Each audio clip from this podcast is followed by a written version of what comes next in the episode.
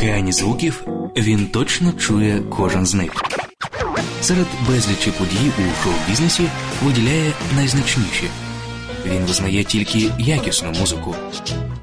Абсолютний слух В'ячеслава Ільїна ваш провідник у світі популярної музики.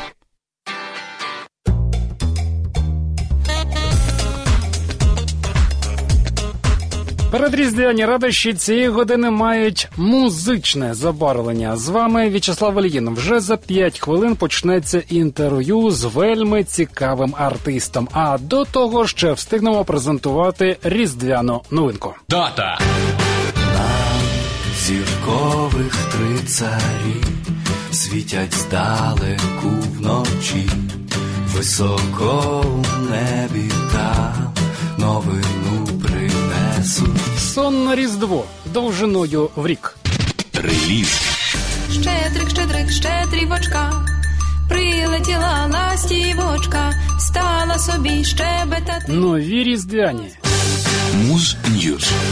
Свята ніч, тиха ніч. Лука Свята ніч. А також ексклюзивне інтерв'ю з гітаристом Арсена Мірзояна, співаком і композитором Олександром Лозовським. Всім привіт! Це Олександр Лозовський у програмі Абсолютний слух. В двох частинах в одній програмі субота 6.07, 14.07 у В'ячеслава Іліна. Абсолютний слух. Дата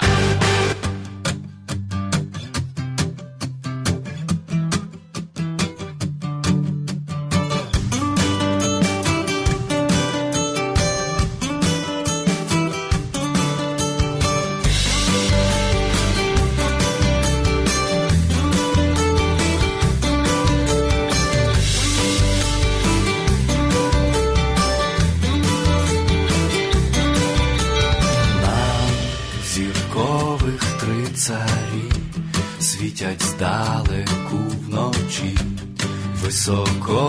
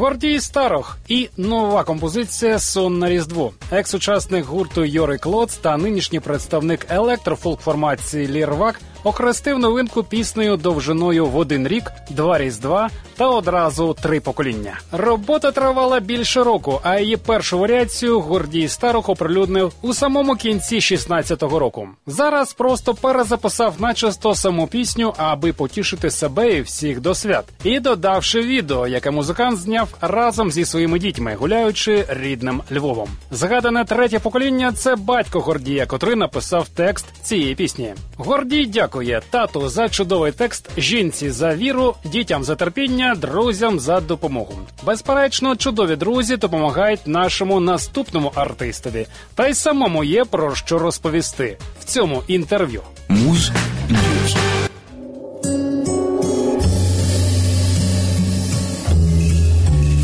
Це В'ячеслав Олєн. Зі мною абсолютний слух. Сенсаційні тексти, кричущі драми, актуальні саунд-продюсери. Все це не про нашого героя, не про нього і гучні піар-кампанії. Ви запитаєте, а що в нього є? В нього є власні пісні. А в них затишна атмосфера простої людської розмови, за що він є особливо цінним в наш час, і звати його Олександр Лозовський.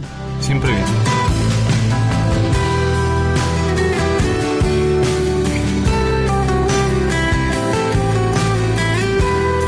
Для багатьох, можливо, є таємницею, але я нагадаю, Олександр Лозовський є гітаристом гурту Арсена Мірзояна. Ці якості ви нам теж цікаві, і про це ми поговоримо. Насамперед, я б хотів запитати: а звідки от така несучасність? Я теж часто про це думаю і не можу зрозуміти. Можливо, навіяне привите з дитинства батьківськими платівками. А якими, якщо не секрет? В основному це була якась радянська і зарубіжна естрада різноманітних стилів рок, поп, можливо, навіть блюз. Можливо, навіть блюз.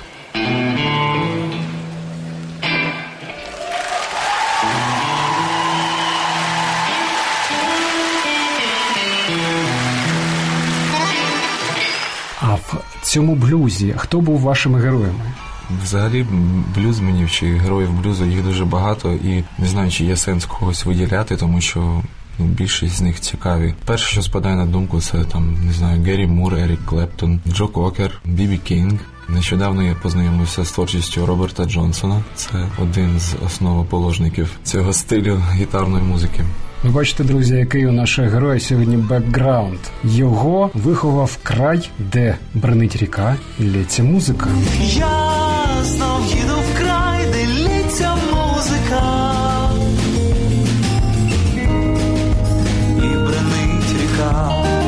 Чернівці, рідне місто для Олександра, місто тихе, якщо вірити його пісні. А чому власне тихе?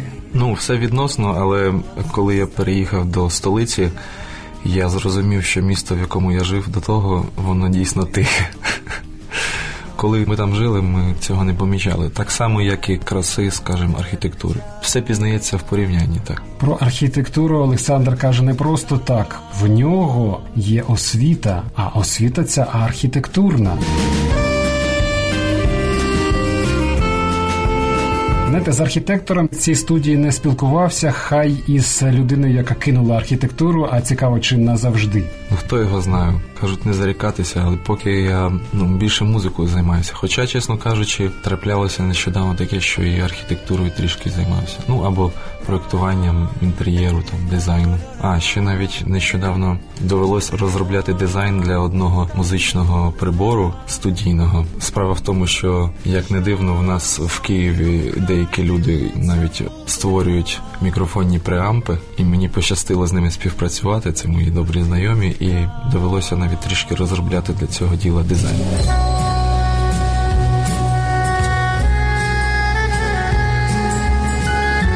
Знаєте, все ж таки не буває зайвого вантажу в житті. Все може знадобитись, все стане в нагоді. Олександр Лазовський, автор чудових пісень. І я хочу почати, якщо говорити про аналіз вашої творчості, з пісні, яка є, ну будемо так казати, нещодавньою. В неї є кліп, і це композиція Вітри. Сквер зітха довкруг, грона узбіччями трас. Як на мене, це вже новий етап для вас. Це я так відчуваю. А як відчуваєте ви? Ну, можливо, тому що це перша пісня, на яку зняти професійне відео. Мені було цікаво, це був цікавий досвід. Знімав це все режисер Володимир Якименко, продюсувала все діло Марина Левченко, за що їй велике спасибі. Вона просто почула пісню і, напевно, вирішила, що треба зняти кліп, і дуже з цим ділом мені допомогла. Ну так, а пісня навіяна зимовим настроєм. вже білий клин полишив край, вийти десь гнізда жене. Як взагалі сьогодні можуть народжуватись саме такі пісні? Ой, це така якась невідома мені до сих пір алхімія. Ну, напевно, всі композитори там чи музиканти кажуть, що все починається з якихось декількох рядків, слів або з якоїсь мелодії. Я вже, чесно кажучи, не пам'ятаю. Мені здається, все-таки все-таки з мелодії почалось. Там є така заглавна мелодія з трьох чи чотирьох нот, і якось воно вже так, як сніжний ком, уже наросло. Ви знаєте, воно не просто наросло. Тут фахівці трьох студій оформлювали цей запис. У вашому житті така ситуація трапляється не вперше. Чому саме отак, от різні фахівці? Я розумію, що, мабуть, вони всі є вашими друзями, але чому така постійність і оформлюється все на різних студіях?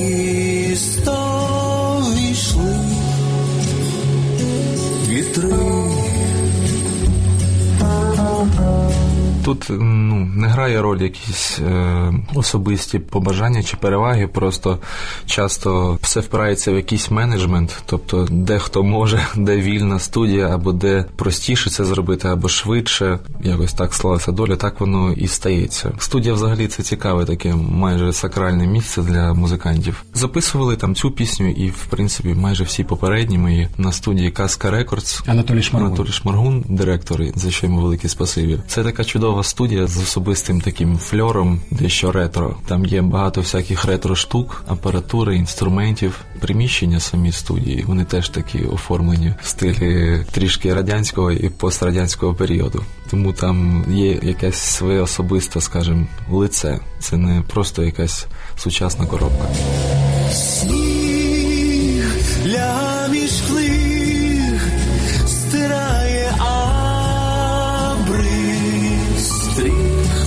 Часто там студія зайнята, і не хочеться там нікого відволікати від роботи, тому редагувалася на іншій студії Crystal Sound у Сергія Тягнерядна, за що йому теж велике дякую. Ну вже зводилось, мені порадили відправити на зведення одній людині в Дніпропетровськ. Так і зробили, отак і вийшло. Я знаю, що це взагалі нове ім'я для вас, бо зазвичай, ну як я дивився у ваших піснях, цим займався Віталій Телесів. Так, Віталій і ще Са- Саша Бурков є такий. Вони разом займалися зведенням і мастерингом. Ну як коли, воно в принципі все цікаво. Мені цікаво попрацювати з усіма. Сніг лягає між книг, а Олександр Лозовський продовжує гостювати в програмі Абсолютний слух.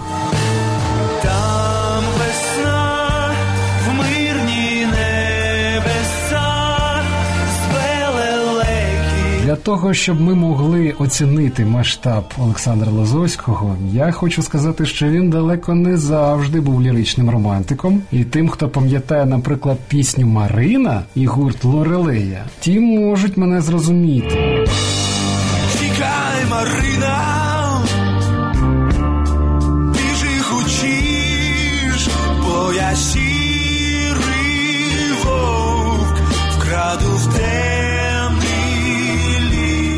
Якщо говорити про цей етап вашого творчого життя, це ж 4 роки, наскільки я розумію. Майже. так. А що для вас сьогодні от гурт Лорелея, коли ви дивитесь туди? Дуже теплі спогади для мене. Ну, ось так. Так от гурт Лорелея, про який ми згадали, він свого часу вразив воплі від Оплясова, вразив своїм кавером композиції танці. Я, знаєте, подивився для того, щоб освіжити в пам'яті не композицію, а те, як ви це зробили. Лягає день, він віддає свої надії ночі. Робітники Ви, здається, в гуртожитку знімали кліп, Так точно. бо атмосфера там є. І не тільки атмосфера, там є Стьоп. Від Олександра Лозовського сьогодні ніхто не чекає чогось подібного, але це в ньому є. Знаєте, такі бісики є в очах. Я раджу всім, хто хоче дізнатись про це, поспілкуватися з Олександром трошки більше ніж хвилинку. Це для вас справді був такий прорив. Ви виграли тоді приз, Так. купили апаратуру на приз. Так, так, так. А я знаю, що гітарист ВВ Євген Рогачевський потім у вас таки засвітився. Як це сталося? А всі подробиці та продовження інтерв'ю вже за 10 хвилин, одразу після рекламного блоку. Реліз.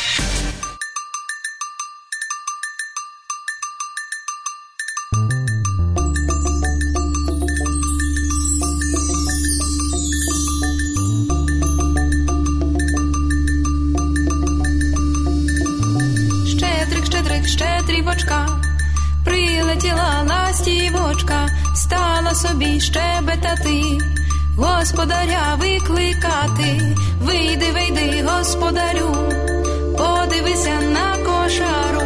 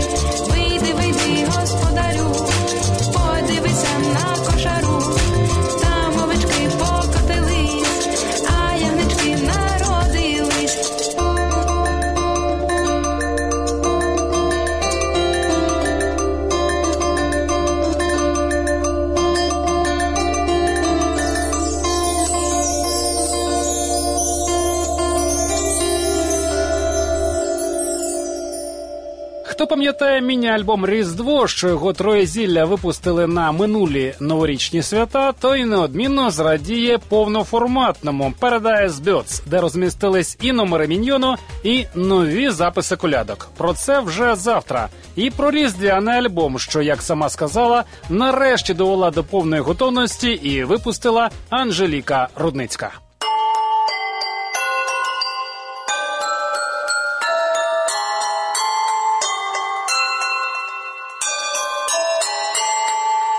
Добрий вечір тобі, пане господарю, радуйся, ой, радуйся, земле, син Божий, народився,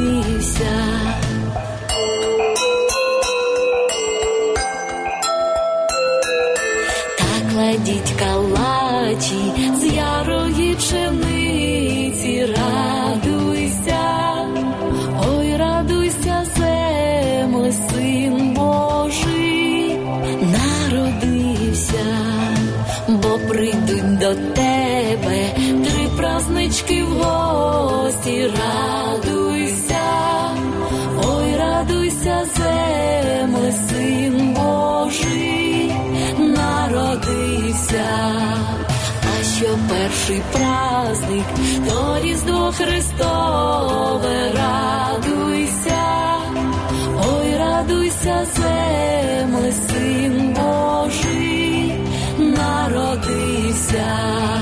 А що другий праздник святого Василя, радуйся, ой, радуйся, земле, син Божий народився. А що третій праздник, святе водохреща, радуйся, ой, радуйся, земле, син Божий народився.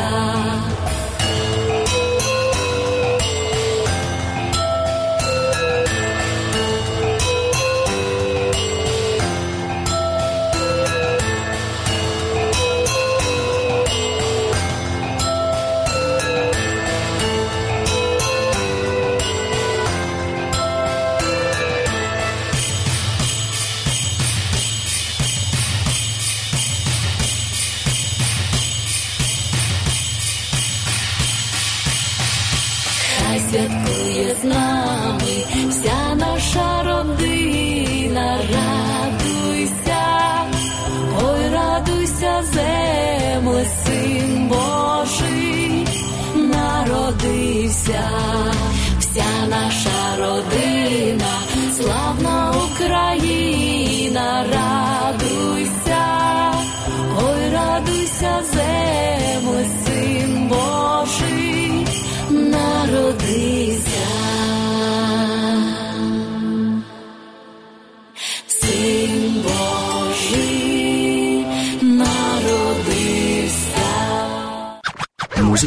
варта уваги, оцінки варті довіри. Абсолютний слух. Муз Ньюз.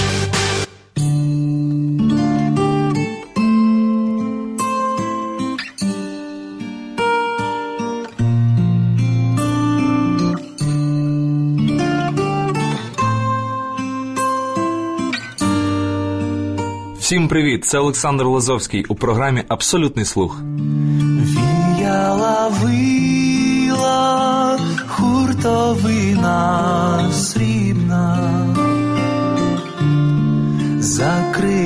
крига, плесавнива сива. Просто народилася отака різдвяна композиція. До речі, вона народилась чомусь влітку, в літню спеку. Таке буває. І чомусь я собі вирішив, що там має бути 12-струнна гітара. А 12-струнна гітара, ну наскільки я знав, вона була тільки у Євгена Рогачевського з гурту ВВ. Тому я дуже по простій схемі пішов, позвонив йому, сказав: Євген, чи не могли б ви допомогти з записом? Він з радістю погодився, послухав пісню, сказав окей. Накупив в себе гітару і прислав трек, який ми вже потім вставили до загального міксу. Радуйся,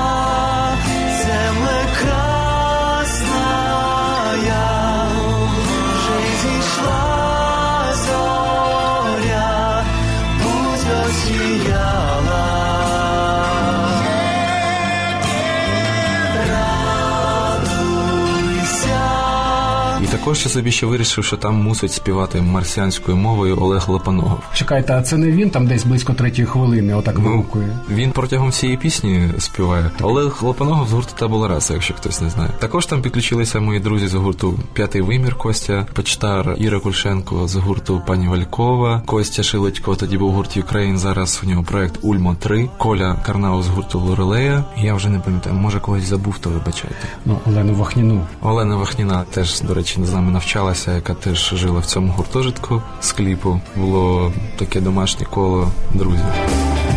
темною ніч став, мене якось будив домовий, вулицю стигла пуста. Я маю звернути вашу увагу, друзі, на те, що Олександр, хоче він того чи ні, вміє збирати навколо себе цікавих, класних музикантів, і вони видають найкраще на що здатні. Ці пісні, про які ми вже казали, вони були, можна сказати, відповідними амплуа чи образу ліричного романтика. То коти танцюють джаз для мене це такий вихід із зони комфорту. Це рокабіллі. Для кого це було зроблено, якщо всі знають, що Олександр Лозовський романтик найвищої проби.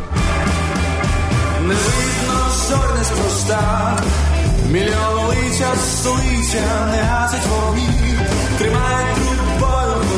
Мені важко на це відповісти. Я просто нещодавно, ну як декілька років тому, трішки захопився цим стилем музики рокабілі. І можливо я трішки там копіював, не знаю, Брайана Зетцера там на гітарі, і випадково там щось якісь свої ідеї почали з'являтися.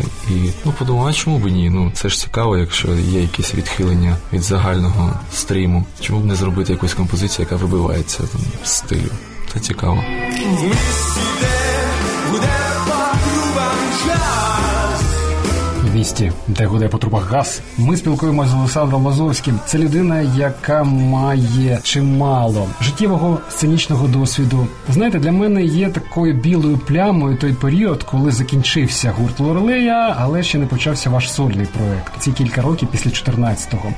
Тільки знаю, що ви були сесійним музикантом. Можливо, щось більше можна розповісти про це.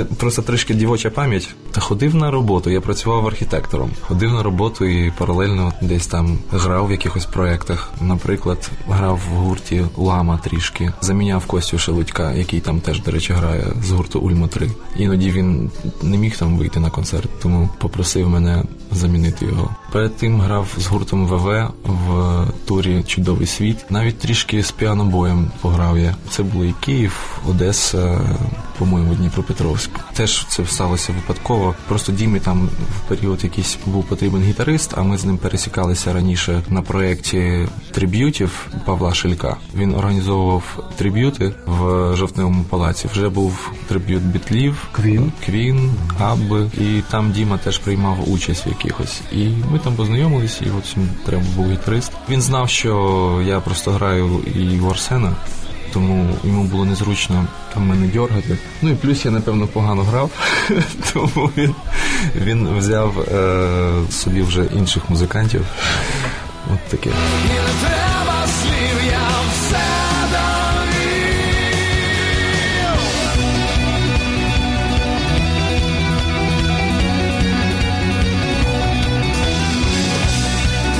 Арсена Мірзаяна окрема тема. Я б хотів розпитати. Почну з простого питання: як вам працюється разом?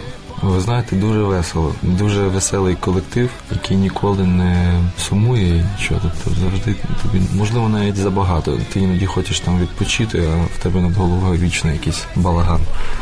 Бо всі великі жартівники і кмітливі хлопці. Всі чули. Тепер, коли будете приходити на концерти Арсена Мірзаяна, будете знати, хто на сцені стоїть. Ми мовчимо, заплющив очі та кожен про своє. А якою є взагалі ваша участь у створенні пісень? У Арсена, ну чесно кажучи, мінімальна. Ну, ми іноді на якомусь початковому етапі разом на студії щось репетируємо, розробляємо, придумуємо якісь куплети, клеїмо до приспівів, гармонії, акорди. На щастя, Арсену допомагає на студії гітарист Океану Ельзи Володимир Обсеніцин, тому у нього є надійний такий тил там на студії. Я навіть не намагаюся на щось претендувати. Володимир Обсеніцин на сьогоднішній день це, якщо не найкращий, то один з найкращих таких мислителів гітарних. І він робить все належне, щоб Арсен Мірзаян почувався безпечно. А я в нього вчуся паралельно. Отак, друзі, в місто прийшли вітри. Олександр Лозовський теж прийшов до нашої студії. Нагадую, що з Арсеном Мірзаяном його пов'язує не тільки сцена, а можливо навіть і дружба. Так чи я помиляюсь? Так, чому ні?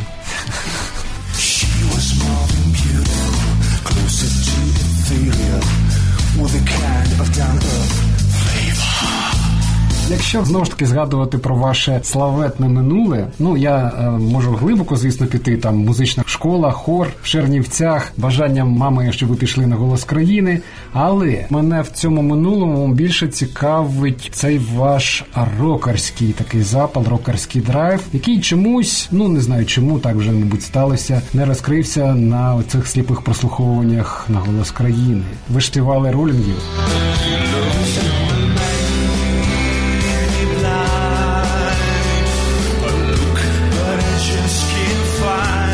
Це була моя помилка. Ну чому помилка? Вам же ж подобається цей Е, колектив? Це канонічний іконічний колектив, але в ситуації з шоу Голосом країни це був помилковий вибір пісні. Зрозуміло, що хоча там пісню, яку співає конкурсант на відборі, затверджує журі або там продюсерський склад. І коли йдеш на прослуховування до них ще перед сліпими прослуховування, ти там представляєш, по-моєму, п'ять пісень, які ти можеш співати. І вже вони тобі обирають з цих п'яти, яку ти будеш співати. Тому це сам продюсерський склад обрав пісню Rolling Stones, хоча я не хотів цього. А ви я навіть хотіли? я вже чесно кажучи, не пам'ятаю. Чи то Івасюка, чи ну щось таке більш, скажімо, рідне українському слухачеві. Я навіть якусь там апеляцію писав там комусь е, поштом. Дозвольте мені замінити композицію. Вони сказали ні. Я сказав, ну окей. Ну і вийшло те, що вийшло. Це цікавий досвід. Це досвід, який можливо хочеться повторювати, а можливо просто залишити його як є. Просто він був цей голос країни в вашому житті. Ще таких голосів буде чимало. Я думаю, ціннішим все ж таки є те, що ви після того потрапили до команди Арсена Мірзаяна, і сьогодні вже, мабуть, не уявляєте себе без неї. Я відчуваю, що сам винен на всі сто, майже все місто обіг за таксі. Що б хотілося вам а, саме на наступний рік, не те, що запланувати, ну просто здійснити хоча б на половину. Чесно кажучи, чим більше живеш, тим більше усвідомлюєш, що ці всі наші плани, задумки, якісь там бажання на якомусь етапі це настільки все неважливо, що набагато важливіше там, скажімо, елементарне життя або здоров'я твоїх е, близьких, друзів, твого оточення, твоєї країни в кінці кінців. Тому я нічого особливого не загадую. Ну хотілося б там, скажімо, записати альбом, але чи вийде, чи не вийде, це вже другорядне питання. Як кажуть в моєму селі, коби всі здорові були. Чого всім нам і бажаю. Я, друзі, повертаюсь до того, що Олександр Лозовський створює в своїх піснях затишну і теплу атмосферу. Я бажаю йому тепла, бажаю тепла всім, хто буде його слухати. Спасибі. Не в трубах, а в душі. І нехай Олександр Лозовський в 19-й рік вже увійде артистом, якого знають, люблять і чекають. Спасибі. Дякую вам за це.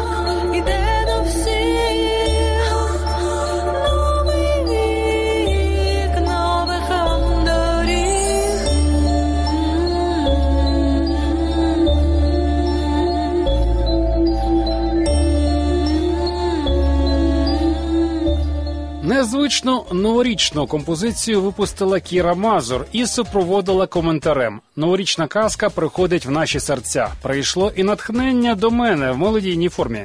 Хочу подарувати його вам та сказати кілька побажань. Новий рік для мене найчарівніший, але й найтрагічніший період, який навчив мене наше життя безцінне. Будьте поряд з рідними душами на свята. Це дуже просто, але надзвичайно важливо. А я готуватимусь до третього року моєї творчої праці. Підсумовує Кіра. Муз Ньюз.